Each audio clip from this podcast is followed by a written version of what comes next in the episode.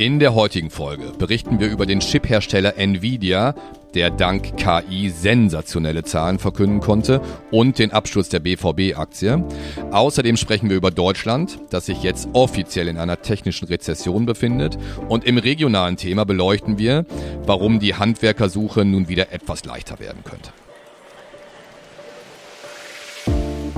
Märkte kompakt. Vermögen, regional, Vertrauen der VR Private Banking Podcast Ihrer VR Bank Westmünsterland. Es begrüßen Sie Christoph Bender und Marco Sottrup. Die im Podcast besprochenen Inhalte stellen ausschließlich allgemeine Informationen dar und beinhalten keine Kauf- oder Anlageempfehlung und Anlageberatung. Weder die Moderatoren noch die VR Bank Westmünsterland haften für etwaige Verluste, die aufgrund der Verwendung der Informationen verursacht oder damit in Zusammenhang stehen. Und wie gewohnt starten wir heute am 30. Mai 2023 mit dem Rückblick auf die vergangene Woche. Eine Woche, in der der DAX 1,79 Prozent verloren hat. In Amerika hingegen Kursgewinne. Der S&P 500 ähm, marginales Plus 0,32 Prozent auf Wochensicht und der technologielastige Nasdaq kann sehr, sehr deutlich zulegen um 2,51 Prozent. Gerade für Deutschland, man sieht es eben auch an der, an der Indexentwicklung, gab es zwei schlechte Nachrichten in der vergangenen Woche. Die erste ist, dass das deutsche Bruttoinlandsprodukt im ersten Quartal dieses Jahres im Vergleich zum Vorjahr um 0,3 Prozent geschrumpft ist. Das bedeutet, dass dieses Bruttoinlandsprodukt nun zwei Quartale in Folge gesunken ist, weil eben auch im vierten Quartal des vergangenen Jahres ein ähm, negatives Wachstum da gewesen ist. Und das wiederum bedeutet, dass sich Deutschland nun in einer technischen Rezession befindet. Das ist nicht absolut außergewöhnlich. Rezessionen gab es und gibt es immer wieder. In Deutschland beispielsweise ähm, 1974, 75 in der Ölkrise, 2008 in der Finanzkrise oder natürlich auch vor drei Jahren in der Corona-Pandemie. Insgesamt wurde diese technische Rezession auch erwartet, teilweise sogar, schon deutlich eher, also im Herbst des vergangenen Jahres. Das hat sich jetzt etwas nach hinten verschoben. Die Auswirkungen auf die Börse waren aber aus dem Grunde mit diesem ja, 1,8% Minus im DAX dann noch überschaubar. Die DZ Bank rechnet fürs Gesamtjahr mit einer Schrumpfung hier in Deutschland von 0,2 Prozent, was das BIP angeht. Im Euroraum hingegen wird ein Plus erwartet von 0,6 Prozent und in den USA ähm, sogar ein Plus von 0,8 Prozent. Das war die erste äh, schlechte Nachricht auf äh, Deutschland bezogen. Vielleicht dazu noch ein Satz. Oft ist es so, dass eben, und das sieht man eben an der, an der Börse wieder, wenn die Rezession dann tatsächlich da ist, dass insgesamt der Kursverlauf an der Börse aber gar nicht so schlecht ist, weil eben die Zukunft gehandelt wird und nach vorne geschaut wird und nach der Rezession äh, kommt bekanntlich der Aufschwung. Zweite schlechte Nachricht, IFO-Index für das Geschäftsklima bricht im Mai überraschend stark ein. Vielleicht ganz kurz nochmal beim IFO Index werden 9000 Unternehmen befragt. Sie sollen Stellung nehmen zur aktuellen wirtschaftlichen Lage und zu der erwarteten Entwicklung für die kommenden sechs Monate. Ja, und dieser Index stürzte dann eben ab im Mai von 93,4 auf 91,7 Punkte. Das war deutlich schlechter als das, was auch erwartet wurde. Ähm, dieses, ja, diese schwache Entwicklung zieht sich durch alle Branchen, vor allem im verarbeitenden Gewerbe. Sehr, sehr negative Zahlen. Und insgesamt ist es der erste Rückgang nach sechs Anstiegen in Folge gewesen gewesen. Also die Sorge vor einer anhaltenden Rezession, vor allem aufgrund des Ukraine-Krieges, ist wieder da. Das würde bei gleichzeitig anhaltend hoher Inflation eine Stagflation bedeuten. Also das soweit einmal zu Deutschland. Ja, und was, was auf jeden Fall Marco aber erstmal so ein bisschen Druck von den Märkten genommen hat, ist das, was dann am Sonntag durchsickerte in Sachen US-Schuldenobergrenze. Da hatten wir die letzten zwei Folgen immer mal wieder darauf hingewiesen gehabt. Ja, ja und äh, Joe Biden und Kevin McCarthy von den Republikanern sollen sich im US-Schuldenstreit dann am Sonntag geeinigt haben. Und äh, der verhandelte Kompromiss wird dann äh, den ansonsten Anfang Juni drohenden Zahlungsausfall der USA verhindern. Das wäre dann tatsächlich der Super-GAU gewesen. Und gleichzeitig neue Regeln für die Staatsausgaben bedeuten. Und noch muss man sagen, sind wenige Details zu dem Kompromiss durchgesickert. Äh, wir werden wahrscheinlich heute im Laufe des Tages weitere Infos bekommen, wo und vor allem welche Zugeständnisse die Demokraten machen mussten. Aber die neue Anhebung der Schulden Obergrenze soll wohl bis 2025 gelten, sodass das Thema im Wahlkampf nächstes Jahr nicht mehr auf die Agenda kommen dürfte. Und Joe Biden hat dann auch direkt getwittert, ähm, dass es eine gute Nachricht für das amerikanische Volk sei, dass man sich jetzt geeinigt hat. Aber noch ist es nicht so weit. Also das Paket muss jetzt noch so schnell wie eben möglich durch die beiden Kammern des US-Kongresses gehen und dann vom Präsidenten unterzeichnet werden. Und äh, die meisten Abgeordneten in den USA hatten auch Pfingstferien und sind über die Feiertage verreist gewesen. Die werden also heute erst so langsam wieder in Washington eintrudeln. Also ein bisschen Spannung bleibt noch. Hoffen wir mal, ähm, dass wir nächste Woche vielleicht um diese Zeit einen Haken dran machen können und dass keinen großen Widerstand mehr gibt. Aber man weiß es ja nie in den Genau, die Börsen werden es sicherlich ähm, ganz genau beobachten. Machen wir den Rückblick noch eben vollständig. Gold verliert in der vergangenen Woche 1,59 Prozent, liegt aktuell bei 1951 US-Dollar die Feinunze und der Bitcoin äh, mit einer ja, niedrigen, mit einem niedrigen Verlust auf die vergangene Woche gesehen, minus 0,29 Prozent, steht bei 27.750 US-Dollar wieder. Das ist aber immerhin ja so um den höchsten Stand seit Anfang Mai. Die Rendite der 10 zehnjährigen deutschen Staatsanleihe rentiert heute Morgen bei 2,42 Prozent, die der zehnjährigen in den USA bei 3,76 Prozent. Ja, das soweit einmal zum Rückblick. Wir kommen dann auf die Unternehmenszahlen und Christoph, ich glaube auch da ähm, sehr, sehr gute Nachrichten von einem Unternehmen. Also definitiv und ähm wenn wir in den letzten Wochen über Unternehmenszahlen gesprochen haben und berichtet haben, dann war fast immer von einem beherrschenden, einem äh, Begriff die Rede ähm, nämlich vom Thema KI, künstliche Intelligenz. Und äh, ich hatte es beim Ausblick in der letzten Woche bereits angekündigt und es führt überhaupt kein Weg dran vorbei, über eigentlich die KI-Aktie schlechthin zu sprechen, die dann auch am letzten Mittwoch noch Zahlen präsentiert hat. Rede ist von Nvidia und äh, die ursprünglich für Grafikkarten entwickelten Nvidia-Technologien bewähren sich gigantisch ähm, bei der Rechenarbeit rund um das ganze Thema künstliche, künstliche Intelligenz und alles, was irgendwo auch mit auf KI basierenden Sprachmodellen wie ChatGPT und so weiter zu tun hat. Es führt hier überhaupt kein Weg an Nvidia vorbei. Und äh, es waren dann auch Zahlen der Superlative, die da am Mittwoch bzw. am Donnerstag präsentiert wurden.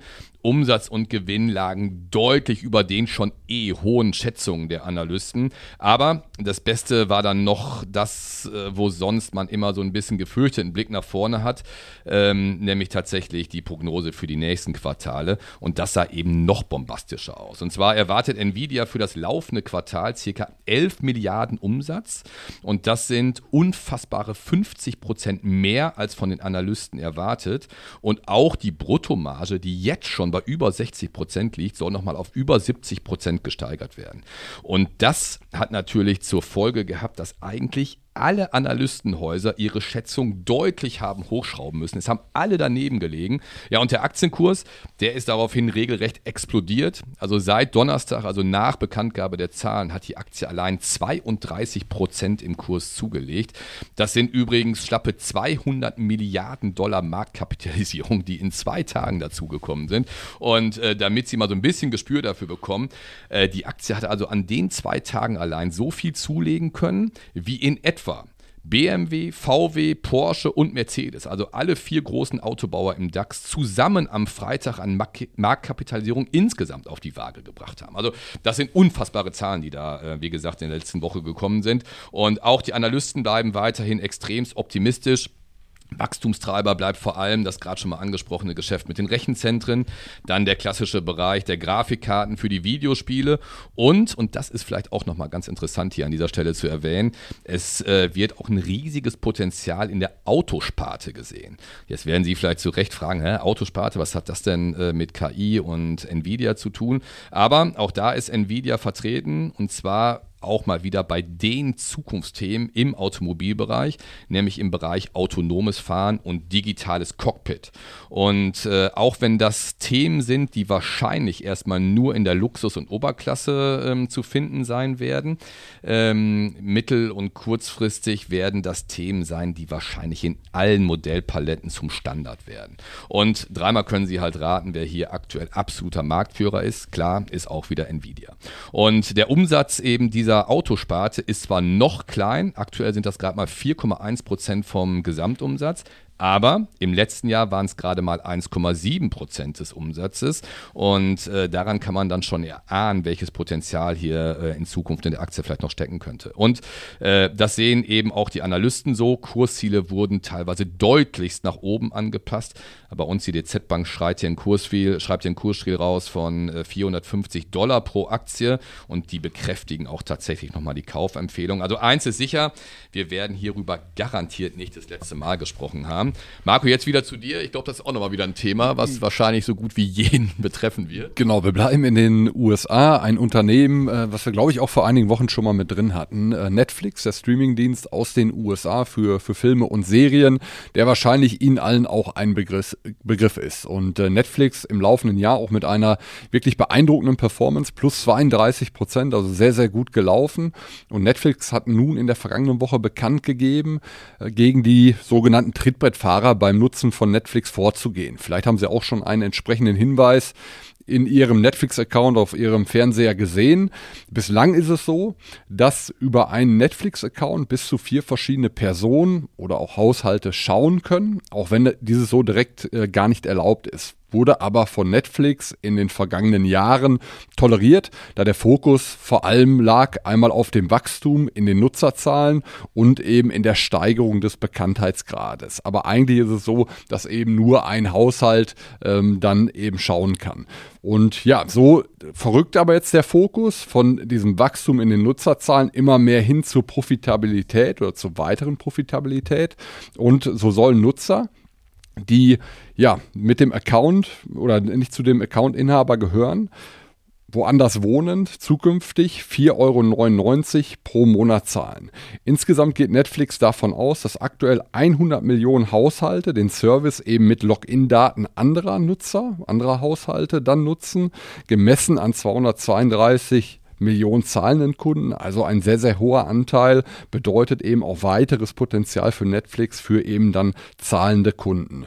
Ähm, wie genau technisch Netflix das umsetzen will, ist so noch nicht bekannt. Äh, wir haben da natürlich weiter den Blick dann drauf, aber sicherlich eine sehr, sehr relevante Nachricht für das Unternehmen, aber gegebenenfalls auch für viele unserer Zuhörer, also für Sie.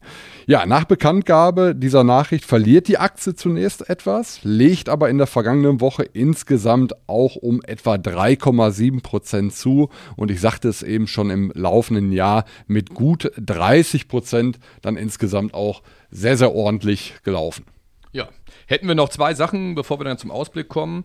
Äh, ja, das erste, und das ist für uns beide hier und heute doppelt bitter, zumindest nachrichtlich nochmal ein kurzer Blick auf die Aktie von Borussia Dortmund. Wir hatten letzte Woche darüber gesprochen und äh, nach der letzten Woche, mh, wo um diese Zeit eigentlich mal noch sicher davon ausgegangen war, dass die Meisterschaft zurück nach Dortmund kommt und diesen meisterlichen Kurssprung von über 15 Prozent, äh, ging es dann gestern um satte 27 Prozent nach unten wieder in die andere Richtung, nachdem man hier auf der Zielgeraden dann doch noch wieder abgefangen worden ist vom FC Bayern. Also auf allen Seiten bitteres Wochenende für alle BVB-Fans, aber auch für BVB-Aktionäre. Ich glaube, Und, Christoph, für uns äh, wahrscheinlich dann der Samstag bitterer mit dem Verlust der, der Meisterschale definitiv. als jetzt das, was heute an der Börse passiert. Ich hatte äh, gehört, dass, dass diese 30 Prozent aber irgendwo einer Marktkapitalisierung von 140, 150 Millionen ähm, Euro auch entsprechen. Also diese Meisterschaft äh, umgerechnet entspricht dann anscheinend, so sieht zumindest die Börse auch noch 150 Millionen Euro. Wahnsinnszahl. Ja, ja und wie hast du es letzte Woche noch gesagt?